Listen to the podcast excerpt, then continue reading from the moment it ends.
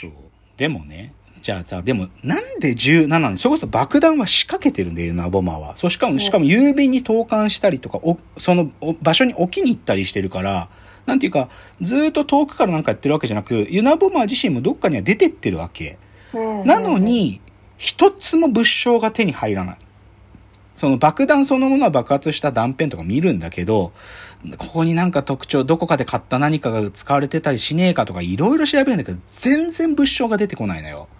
だから17年も捕まらないんだけど、はい、じゃあね、その派遣されてやってきたフィッツはね、どこに手がかりを見つけようとするかっつうとね、ここが痺れるんだけど、さっき送られてきた声明文マニフェスト、産業社会とその未来という、そこにね、その文章の中に、そいつだけが使う言い間違い、なんか、は、文章の中でやっちゃってる言い間違いとか、その人個人の独特な単語の綴りみたいな特徴がないのかなってことを調べ始めるのよ。はい。で、ほん、こんな、この当時こんな操作手法なかったの。で、で、だからそれや、やり始めるんだけど、馬鹿にされんのめちゃくちゃ。そんなことやって見つかるわけねえだろ、バカ野郎っていう、親、あの、上層部にはまた怒られるんだけど、で、ある時ね、で、その、いろんな学者連中を集めて、ここに書いてある文章とか、なんかユナボマーでなんか気づくことはないかとか言って、そういう機械工学の奴らとかいろいろいる、呼んで、あ、大学の先生とか偉そうに集めて、なんかその先生たちに意見言わす会があるんだけど、ろくな意見出てこないわけ。だけどその中で一人だけね、スタンフォードのね、比較言語学をやってるナタリーっていう女性がいるんだけど、そいつだけが、その声明文を見て、ここは特徴があることを気づくの。どういうこと言うかっていうとね、なんか、その声明文にはね、正語表とか、あの、注釈、注意書きとかがついてるんだけど、その書き方が、当時の1967年から72年の間の博士論文の書き方のフォーマットと同じなんだって気づくのよ。だからユマボ、ユナボマーは67年から72年の間に博士論文を書いてたやつだっていうふうに言うわけ。その期間に博士課程を、博士号を取得したやつだとか言うのよ。で他にも、その声明文の単語の綴りがね、1949年から54年の間のシカゴトリビューン誌に使われてたものだとか突き止めるのよ。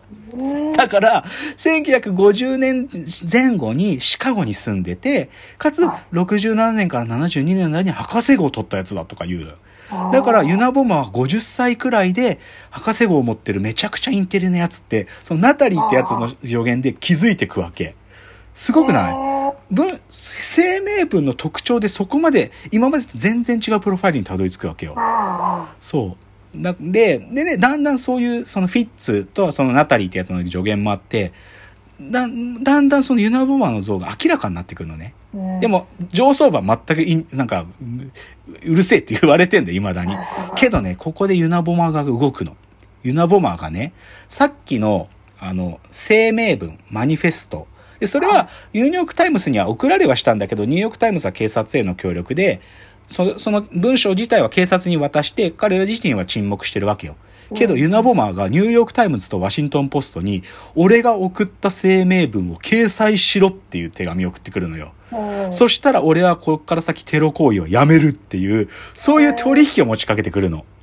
で、だけど当然さ、FBI は迷うわけじゃん。そんな犯人との交渉に乗っちゃっていい、乗っていいのかみたいな。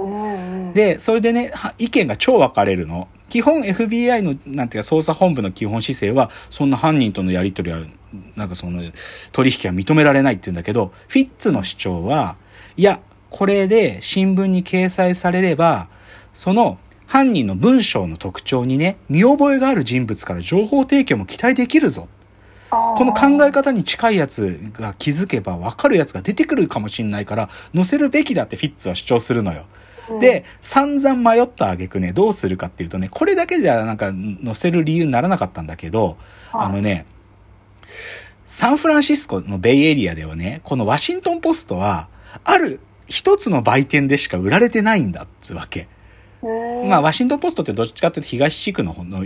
新聞だからさ、全国紙なんだけど、でもサンフランシスコで一部しか書かれん。だから、このユナボマーが住んでるエリアから考えれば、必ずこれが出れば、その、新聞が出れば、ここにワシントンポストをユナボマーが買いに来るはずだっつって、その発売日一箇所に FBI の捜査官が、ブワーッともう徹底して監視して、もうか、ワシントンポストが売れるたんびに尾行して犯人を追いかけようと。犯人かもしれないやつを追いかけようって、そういう、なんかさ、もう FBI 史上最大に金がかかる作戦を決行するってことで、この新聞掲載が決まるのよ。じゃあ、いよいよ新聞に掲載されてどうなるかっつうとね、結局取り逃がしちゃうんでね。取り逃がしちゃうというか、ユナボマーが本当に買いに来たのかすら分からず、ユナボマー現れなかったってなるわけ。あちゃーってなるのよ。あちゃーって、くそーとか言って言うわけ。なんだけど、でも、フィッツの読み通り、掲載された新聞をも読んで、ある人がね、これ、旦那のお兄さんが私たちに書いてくる手紙に似てるっていう、そこに気づく人がいるの。そのリンダ、まあ、テッド・リンダっていう夫妻なんだけど、はい、で、でね、その人たちが匿名で FBI にこの文章はこの声明文と同じものを書いたやつと同じかっていう鑑定してくれっていう依頼が届くのね。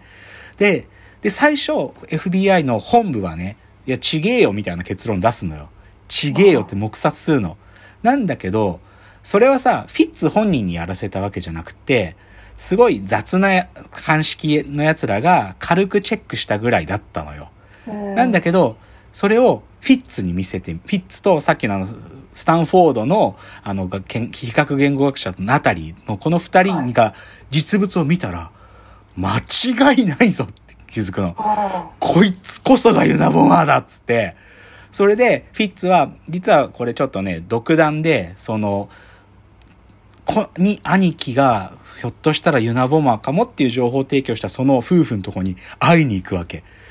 そうすると、で、最初はね、いや、やめてくれ。兄さんそんなはずないだろって言われて、帰ってくれって言われるんだけど、でも、やっぱり思い当たるところがあったんだろうね。なんか、ちょっと改めて意見聞かせてくれっつって、で、他にあなたたちが持ってる手紙はあるかっつってね、すっごいたくさんあるのよ。なんかね、すごいその弟宛てに、その兄貴から送られてきた手紙が山ほどあって、これが実は送られてき、今まで兄が僕らに送ってきた手紙なんだっていうのを渡されて、それを改めてたくさんの手紙を読んでみると、間違いないぞって思うわけよ。もう明らかにさっきの、あの、もともと送られてきた声明文の産業社会とその未来の、その機械、機械に支配されてるとか、そういう類似するようなことがいっぱい書かれてるし、なんかもう間違いないって感じなのよ。で、じゃあね、ど、そ、実際じゃあその、まあ、弟だった、その、デイビッドってやつなんだけど、そいつと奥さんのリンダってやつが、兄貴のテッド。テッドってやつが、ひょっとしたらユナボマーかもっていう、その兄貴のテッドって、どういう生活をしてたかっつうとね、これすごいんだけど、まあ、ついに犯人の名前、テッド・カジンスキーっていうんだけどね、セオドア・カジンスキー。こいつはどういう生活をしてるかっていうとね、モンタナのね、本当に森の中の山小屋、電気も通ってない、ガスも通ってない、その山小屋で自給自足、原始的な自給自足の生活をしてるのよ。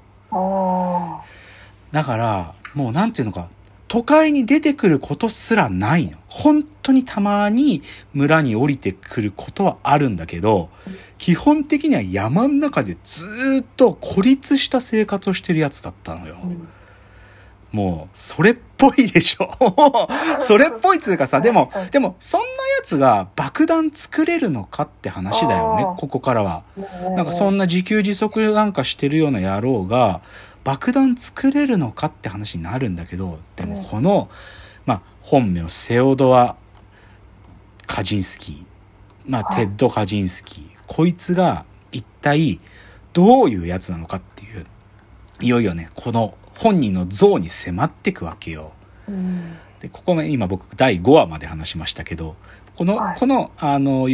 マンハントユナボマ、4、1、2、3、4、5、6、7、8話までなんで、いよいよここからもユナボマにたどり着いて、ユナボマ逮捕まで行くんだけど、じゃあ先に言っておくよ。このセオドア・カジンスキーってやつ、何者かっつうとね、はいもともとは、数学の博士号を持ってるやつなんよ。うん天才なの、こいつ。天才なの。で、1967年の後半、25歳の時なんだけど、そいつが。はい25歳で、カリフォルニア大学のバークレーで、今までかバークレー校が始まって以来最年少で数学の助教授になってるやつなのよ。数学者で天才なの、こいつ。なんだけど、いろんなことがきっかけで、その大学を辞めて、山の中での孤立した生活を始めた。変な野郎なのよ、こいつ。うんだけど、まあ、明らかにフィッツが推測してた、めちゃくちゃインテリ、IQ 超高くて、しかも1960年代前後に博士号を取得していて、あっていう、もう明らかにもうプロファイリング合ってるのよねうん。だからいよいよじゃあこのユナボマーがどういう野郎で逮捕されてどこまで行くかっていうのを次のチャプターで話しますね。次です。